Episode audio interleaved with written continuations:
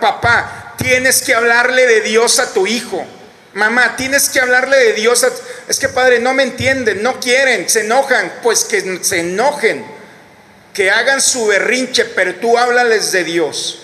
Porque la semilla que vas a depositar en él va a brotar en su momento. Y va a necesitar de Dios porque no siempre te va a tener. Y cuando esté solo o sola, si no tiene a Dios, ¿a quién? Dime a quién le vas a prestar a tu hijo. ¿A otro perdido?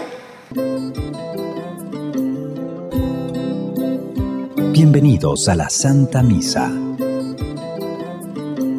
Eso que Dios ha depositado, esa voz que te puso en el oído, es para que la proclames, no para que calles. Tienes que hablar de Dios, a eso se refiere. Porque las estructuras de este mundo no quieren que hables de Dios, pero el hecho de que no quieren que hables de Dios no quiere decir que no lo necesitan.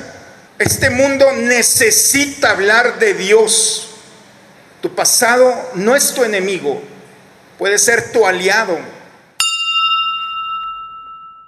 El Espíritu de verdad dará testimonio de mí, dice el Señor, y también ustedes serán mis testigos.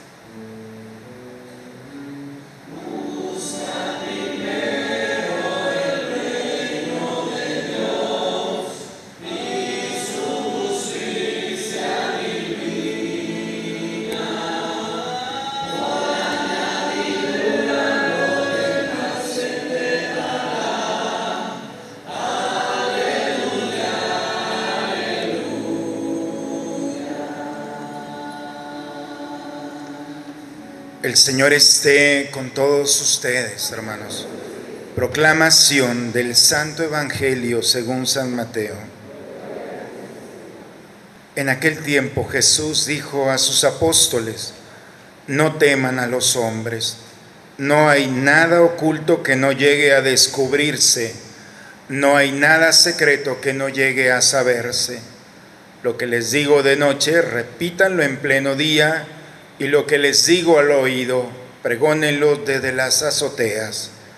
No tengan miedo los que matan el cuerpo, pues no pueden matar el alma. Teman más bien a quienes pueden arrojar al lugar de castigo el alma y el cuerpo.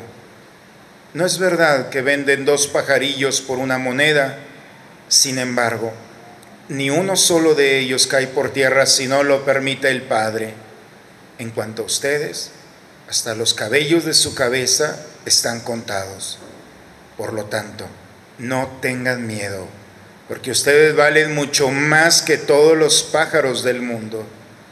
A quien me reconozcan delante de los hombres, yo también lo reconoceré ante mi Padre, que está en los cielos.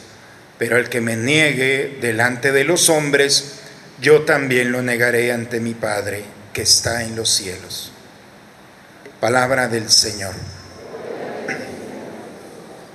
Para Jeremías no fue el profeta de la primera lectura, no fue nada fácil ser profeta, hablar de Dios. Para poder entender a Jeremías es necesario ir alrededor de unos, eh, estamos hablando del 620, 630 aproximadamente antes de Cristo. Judá está en medio de dos potencias, por una parte Babilonia, que es el imperio, y por otra parte Egipto. Y entonces eh, Judea es un pueblo pequeño, está en medio de los dos y tiene que decidir ser aliado de quién, de una de las dos potencias, porque si no, cualquiera de las dos puede ser una amenaza para los intereses y para la población. Tienen que aliarse con alguien. Y entonces, cuando están a punto de aliarse, sale el profeta y le dice, le dice al rey, ni se te ocurra aliarte con nadie. Es el pueblo de Dios, es el pueblo de la alianza. La amenaza la tiene. Babilonia viene y es necesario hacer algo. Humanamente es necesario hacer algo. Y entonces el profeta le dice, en tus manos, rey, está la vida de este pueblo. O confías en Dios o confías en uno de los dos. Lamentablemente el rey confía en Egipto, hace su alianza con Egipto, desconfía de Dios, de su Dios, y entonces, pues la historia La historia la pueden ver el profeta Jeremías ahí en su Biblia. ¿Qué es lo que viene? Las consecuencias. Jeremías es de estirpe sacerdotal, es un hombre que vive del templo, es un hombre que su familia tiene un estatus. El sacerdote del Antiguo Testamento es aquel que no solamente representa a Dios, sino representa también a una cuestión política, social, es una familia. Y entonces eh, Jeremías empieza a hablar en contra de las prácticas religiosas, es decir, empieza a hablar mal de su propia familia, porque en ese tiempo el lugar del sacrificio, que era el templo de Israel, se había diversificado para quedar bien con todo mundo, los sacerdotes empezaron a soltar la forma de que hubiera otras formas donde practicar los sacrificios, como patentes, como oxos, que ahorita vemos por todos lados, así eran los templos. Todo mundo tenía su templo, todo mundo podía hacer sacrificios. Y la familia de Jeremías vivía de esto. Y entonces hablar de que eso no se puede hacer, de que no podemos nosotros estar jugando con lo sagrado, de que el lugar sagrado es el lugar donde Judá, en el templo de Israel, es en el monte Moria, donde se hizo la promesa de Abraham, solamente ahí se podía hacer sacrificios. Entonces empieza a afectar los intereses de su familia. No sé si me explico. De su familia, de sus hermanos, de sus amigos, y entonces no les empezó a gustar. Y peor aún cuando dice, nuestra confianza no tiene que estar en la autoridad de este mundo, tiene que estar en Dios. Peor todavía. Y entonces cuando nosotros entendemos toda esta situación, entonces podemos entender el texto del día de hoy. Yo oí el cuchicheo de la gente que decía, denunciemos a Jeremías, el profeta del terror. Pues cómo no, si amenaza los intereses económicos, familiares. Todos los que eran mis amigos espiaban mis pasos, esperaban que me tropezara, me cayera. Todo el mundo está esperando que se caiga porque su voz es como un cuchillito de palo. No iba a decir eso, pero ya lo dije. Pero saben a lo que se refiere. Ahí está, y ahí está, y ahí está. Entonces nadie lo quiere, porque hablar de Dios es esto. Hablar de Dios es tocar esos intereses que hay en el corazón, esa seguridad aparente que te da este mundo esa confianza de ir lucrando también con lo sagrado, no, nos da a todos. La lectura del día de hoy es llegar al corazón.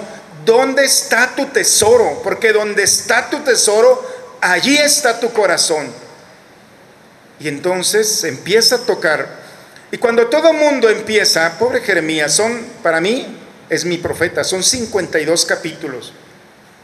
De todos los profetas, de ninguno podemos tener, los psicólogos, hay, hay un estudio precioso sobre la psicología del profeta. Tiene tantos datos humanos que podemos hacer un perfil psicológico. Yo conozco a Jeremías y podemos ver el sufrimiento en el capítulo, un pocos versículos posteriores, le dice a, a, Dios, oye, me sedujiste, me dejé seducir, fuiste más fuerte que yo, supiste cómo ganarme, pero yo ya no voy a hablar más de ti, porque cada vez que hablo de ti me persiguen, me rechazan, me calumnian, están esperando que me caiga, yo ya no voy a hablar más de ti. Está enojado con Dios.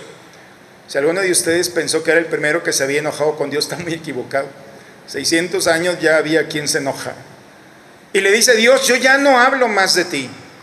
Pero hay un versículo posterior maravilloso que dice, pero no puedo dejar de hablar de ti. Porque dentro de mí, en lo más profundo de mis huesos, de mi ósea, está una llama que ni yo puedo apagar, eres tú. Y cuando yo quiero apagarla, es más fuerte y es la que me sostiene. Dígame si no es maravilloso. Y cuando, cuando ya está por tierra, cuando ya está decidido a abandonar todo, entonces empieza el Señor nuevamente a calentar y a hacer vibrar interiormente al profeta por eso, Señor, eres mi guerrero poderoso. Tú estás a mi lado. Mis perseguidores caerán por tierra. ¿Quién con... Es otro personaje. Primero te estás quejando, es la locura. Primero se queja, llora, hace su berrinche el profeta, le dice a Dios que no quiere más de él. porque las cosas no son nada fácil. Y en un momento de cuando se queda solo, se da cuenta que en la soledad ahí está Dios. Y entonces empieza a confiar en Él. Y claro, es un ser humano, estoy esperando, Señor, el día de la venganza a todos aquellos que han atentado contra ti a través de mí. Canto y alabo al Señor, porque Él ha salvado la vida del pobre. Al final, ¿dónde está el profeta? Cuando confía en el Señor, nunca es defraudado. Esa es la primera lectura del día de hoy. el Evangelio, ahorita voy con la segunda lectura, pero el Evangelio, Jesús está con sus discípulos. Jesús está preparando a sus discípulos para que vayan a predicar. Los está preparando, está con ellos en ese ambiente íntimo. Es donde tenemos que ir al texto del día de hoy. Y le da cuatro recomendaciones. Es muy sencilla la homilía del día de hoy. No teman a los hombres. Jesús pone, porque sabe que lo peor que puede haber en el hombre es cuando el temor se apodera del corazón. Al final, todos los seres humanos vivimos esta realidad. Es algo humano. No lo podemos quitar. Señor, quítame el miedo. No te lo va a quitar. Eres un ser humano y tienes que pagar la cuota y vas a tener miedo. Pero una cosa es el miedo y otra cosa es el temor, aquel que paraliza, aquel que no hace posible que tú puedas caminar o moverte o pensar. Y entonces Jesús, como sabe esta realidad, dice, no tengan miedo. No hay nada oculto que no llegue a descubrirse. Qué miedo, ¿verdad? No hay nada oculto que no llegue a descubrirse. ¿Qué hay en el corazón? ¿Qué es eso que hay en el corazón y que mejor eso ni lo tocamos, ¿eh? Todos lo tenemos.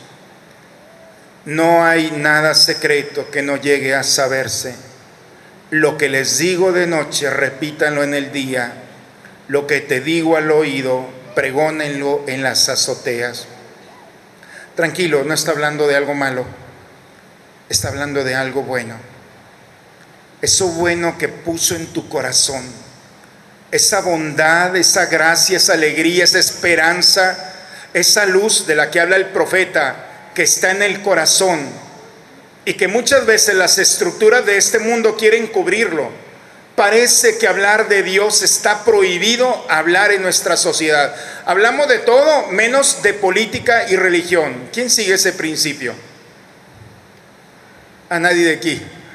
en otro planeta se habla de ese principio.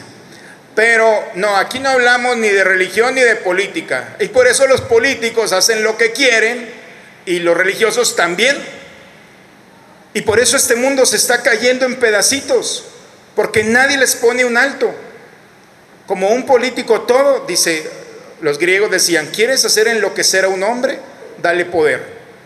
En el momento en el que tú le das poder a un hombre, pierde familia, amigos, todo lo que tiene. Y es lo que nos habla el día de hoy, estar con mucho cuidado eso que Dios ha depositado, esa voz que te puso en el oído, es para que la proclames, no para que calles. Tienes que hablar de Dios, a eso se refiere. Porque las estructuras de este mundo no quieren que hables de Dios, pero el hecho de que no quieren que hables de Dios no quiere decir que no lo necesitan. Este mundo necesita hablar de Dios. Porque en el momento en el que dejamos de hablar de Dios y de proclamarlo, y el enemigo es muy astuto, lo conozco, no vas a hablar de Dios porque sé tu historia. Tu historia ponlo en manos de Dios en el nombre del Señor y tienes un presente maravilloso para hablar de Él. Tu pasado no es tu enemigo, puede ser tu aliado. Vean todos los personajes que hay en nuestros vitrales y todos los santos y santas todos tienen un pasado, todos, la mayoría. Me va a decir la Virgen, ¿y yo qué? Ella queda exenta. La Inmaculada. Pero fuera de ella, Y aún con nuestro pasado es la oportunidad de hablar de Dios. En el libro de los jueces, al principio dice que el pueblo de Israel perdió la fe en el Dios que los sacó de Egipto y que hizo prodigios sobre ellos, porque los padres dejaron de hablar de Dios a sus hijos. Y entonces los hijos se llenaron de ídolos y divinidades, se olvidaron del Dios verdadero. Deja de hablar de Dios y ve en qué se convierte este mundo. No, hasta que crezca, que Él decida. Y son 20 años que va a echar a perder. 20 años sin conocer a Dios. Va a ser muy tarde después. La palabra por eso dice, lo que te dije al oído no se puede ocultar, papá. Tienes que hablarle de Dios a tu hijo. Mamá, tienes que hablarle de Dios. Es que padre, no me entienden, no quieren, se enojan. Pues que se enojen, que hagan su berrinche, pero tú háblales de Dios. Porque la semilla que vas a depositar en Él va a brotar en su momento. Y va a necesitar de Dios porque no siempre te va a tener. Y cuando estés solo o sola, si no tiene a Dios, ¿a quién? Dime a quién le vas a prestar a tu hijo. ¿A otro perdido? ¿Quieres que tus hijos, quieres que nuestro mundo tenga dirección? Habla de lo que el Señor ha puesto en tu corazón, porque después puede ser muy tarde. Y cuando necesite de Dios, Dios tendrá su camino, pero habrá perdido mucho tiempo. A eso es a lo que se refiere. La segunda recomendación es, habla de Dios día y noche, dale la bendición a tu hijo, no lo sueltes, encomiéndalo a Dios. No tengas miedo a los que matan el cuerpo. Por segunda vez, no tengas miedo a los que matan el cuerpo. Ten miedo a los que matan el alma, a los que te contaminan, a los que quieren sembrar en ti la confusión y la justificación. Ahora resulta que todo se puede hacer. Todo. Y no importa que no que no agrademos al Señor. No, hombre, todo, poquito de todo. Mentiritas, eh, malas palabras, poquito. No hay problema si se junta este con este y esta con esta. Empezamos a justificar todo. Y entonces este mundo se está convirtiendo en una confusión para los niños. Decía mi abuelo, ¿sabes cuándo se va a acabar el mundo, hijo? cuando le quitemos la inocencia a los niños.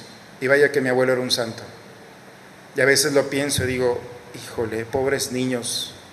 Pero la culpa no la tienen ellos, la culpa la tenemos nosotros, contaminando el alma de un niño con nuestras palabras, con nuestros testimonios. ¿O estoy hablando de otra cosa? Puede levantar la mano el que no esté de acuerdo. Pero hace poco una señora lamentablemente le di un golpe con mi carro, con el espejo, y me alcanzó, me dijo de todo y traía una niña atrás. Le digo, oye, tienes una niña atrás. ¿Y aquí, a ti qué te importa? Y me empezó a decir más. Le dije, híjole, no pensé en ella, pensé en el pobre niño que está creciendo y después se va a juntar con esa niña. Ojalá que no sea uno de los niños que están aquí siempre pienso a futuro. Digo, porque de tal madre, tal hija. Cuida el alma de los que han puesto al lado tuyo. Si no le enseñas a amar a Dios, si perviertes su corazón, entonces tu hijo tiene que tener mucho miedo de ti. No le tengas miedo a los que te lastiman el cuerpo. Ten miedo a los que lastiman el alma. Mucho cuidado tenemos una gran responsabilidad. Antes eran nuestros abuelos, hoy nos tocó a nosotros. Estamos en el mejor momento para poder depositar la buena semilla en el corazón de los que están a nuestro lado. ¿Quieren que les siga? Les conviene. ¿Quieren? Jesús tiene un piropo maravilloso, de los más bonitos que hay en la escritura le dice a sus discípulos, vean todos los pajarillos. ¿Cuánto vale un pajarillo? Pues todos los pajarillos del mundo no valen mucho más que tú. Así de sencillo. Yo no sé cuánto valga un gorrión, un... No soy el doctor en esto, ustedes saben más que yo de animalitos. Pero ni todos los pájaros del mundo valen lo que tú vales. ¿Alguna vez le han dicho a una persona, ¿cómo me ves? Y te dicen, ojeroso, pelón, chaparro, gordo. Te dejan peor que como lo habías dicho. Pregúntaselo a Dios. Te va a decir, te veo, pero... No, no, no, me lucí contigo. Pregúntenselo. El Señor, así es, se lució contigo. Te está comparando con todos los, no dice los pajarillos de Saltillo, no, de todo el mundo. Vean el piropo tan maravilloso. Pues ni todo eso, esos pajaritos valen lo que tú te hice precioso, preciosa. Y entonces no vas a caber por la puerta del templo si le preguntas a Dios. Te va a decir que eres su criatura. Te tocó en sus manos, te modeló, te dio la vida pensó en tu nariz, en tu cabello, en, en todo. Y entonces es para que sientas el amor de un padre que se acerca a ti y que estás diseñado. Oye, vete al espejo y Señor, qué bárbaro te luciste conmigo. Mm. Pero no solamente es contigo, es también con aquel que está a tu lado. Es con aquel. Son piropos bíblicos. Por eso cuando salgas, dile a tu mujer, ve mujer, todos los pajarillos que hay. No hay por la lluvia, pero bueno. Pues ni todos esos son más preciosos que tú. Entonces un piropo de esos queda en el corazón. Te da la alegría, porque a todos nos gusta. Una palabra que te alimenta, que te agrada. Oye, si Dios la tiene contigo, ¿por qué no la puedes tener tú con aquel que está a tu lado? ¿Por qué tienes que sacar y ver las limitaciones, los posibles defectos? ¿Por qué tienes que poner dentro de una persona la semilla que corrompe su alegría? Somos expertos a veces en sacar lo peor y ver lo peor en las personas. Es el Señor que nos invita a descubrir la maravilla de lo que ha hecho en nosotros. A quien me reconozca lo voy a reconocer. Al que me niegue, lo voy a negar. Es la lógica matemática. Así es que mucho cuidado. Si eres de Dios, aliméntate de Dios.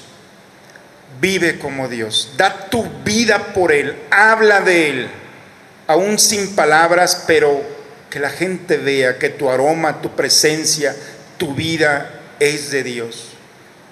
Y si van a decirte o a perseguirte o a quitarte la vida, no te preocupes, dáselas. La recompensa para aquellos que dan su vida por Dios es la eternidad. Si esto te agrada, prepárate a la promesa del Señor, la eternidad. No hay nada comparable. La vida eterna, hermanos, la vida eterna nos está esperando. Tarde o temprano, todos nos vamos a encontrar. Espero que todavía falte un poquito, ¿eh? Pero mientras llega ese momento, ten la oportunidad de ofrecer lo mejor que tienes. No le tengas miedo a este mundo. No le tengas miedo a nadie ni a nada. La promesa del Señor es estar con nosotros, cuidarnos, conducirnos al encuentro del abrazo eterno que será el encuentro del Padre. Si hay que dar la vida, hay que darla. Y si hay que cansarnos de amar, cánsate de amar. Y si hay que perdonar, perdona. Ya basta de andar con cosas infantiles que no agradan al Señor. Y si hay que llevar al Señor a tu familia, a tus amigos, a tu trabajo, llévate a Dios. Parece que no lo quieren, pero solamente parece en el interior de cada ser humano está la gran necesidad de hablar de Dios. Cuando alguien pronuncia a Dios, hace vibrar y gozar el alma de todos aquellos que le escuchan. Parece que no pasa nada cuando hablas de Dios, pero se simbra este mundo al proclamar al Dios verdadero. Y eso es el alimento del alma que tenemos la responsabilidad de llevar a aquellos que están a nuestro lado. En el nombre del Padre, del Hijo y del Espíritu Santo.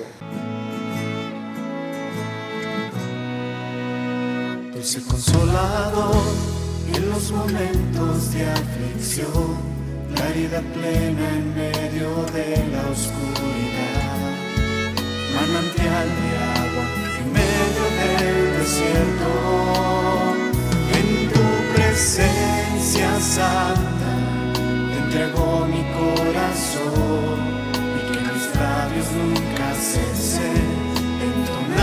now.